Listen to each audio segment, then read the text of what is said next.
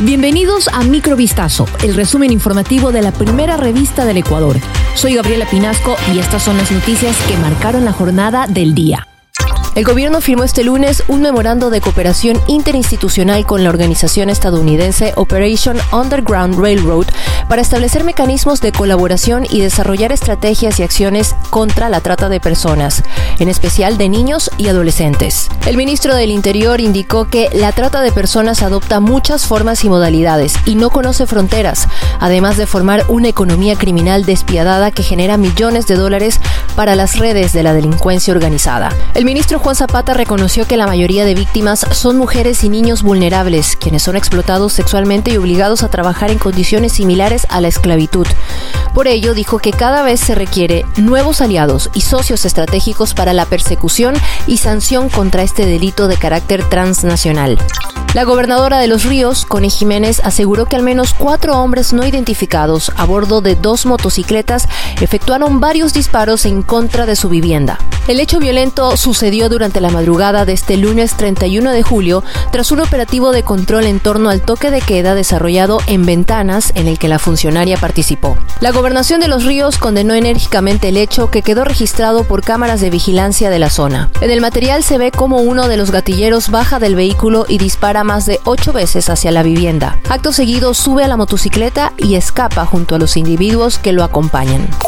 Un ataque armado que provocó la muerte de dos personas se registró cerca de la avenida Malecón Simón Bolívar, entre las calles Roca y Luzárraga, en el centro de Guayaquil. El hecho violento ocurrió este domingo 30 de julio, cerca de las 11 de la noche, mientras ciudadanos aún caminaban por la zona turística y comercial, quienes registraron el sonido de múltiples detonaciones en videos que se han difundido por redes sociales. Miembros del cuerpo de bomberos arribaron al área con tres ambulancias y paramédicos. Aparte de las dos víctimas mortales, otras dos personas quedaron heridas. Los afectados que sobrevivieron al ataque fueron trasladados a hospitales cercanos.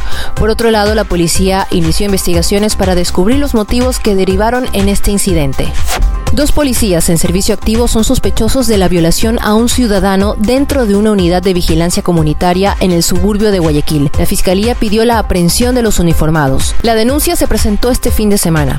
Según reportes preliminares, la víctima fue encerrada en una habitación y luego uno de los agentes habría procedido a violentar en contra de su integridad con un objeto. El afectado narró que le lanzaron gas pimienta en la cara, le envolvieron la cabeza con una funda y recibió golpes en la espalda y rostro. La mañana de este lunes 31 de julio se instaló la audiencia en la que la Fiscalía solicitó la aprehensión de los dos uniformados. El Ministerio Público agregó que la víctima reconoció a sus presuntos agresores y presentó un examen médico legal. La policía de Berlín continúa con la búsqueda de la mexicana desaparecida en la capital alemana el pasado 22 de julio, pero no ha obtenido hasta ahora ninguna pista sobre el posible paradero de la joven María Fernanda Sánchez Castañeda de 24 años. La comisaria de policía de Berlín dijo que todos los indicios recibidos hasta ahora como parte de la petición de colaboración ciudadana no contienen información sobre el paradero actual de la desaparecida. Han pasado ya nueve días desde que Sánchez Castañeda desapareció sin dejar rastro de la de estudiantes en la que vivía en el distrito berlinés de Adelsdorf, en un caso que ha conmocionado a la comunidad latinoamericana de la capital alemana. Desde el 27 de julio, los investigadores han estado buscando a la joven desaparecida en canales, estanques y lagos con la ayuda de perros rastreadores y de buzos. El pasado viernes, el padre de la joven desaparecida, desplazado a Berlín, pidió con urgencia que la policía refuerce las acciones de búsqueda. Esto fue Microvistazo, el resumen informativo de la primera revista del Ecuador. Volvemos mañana con más.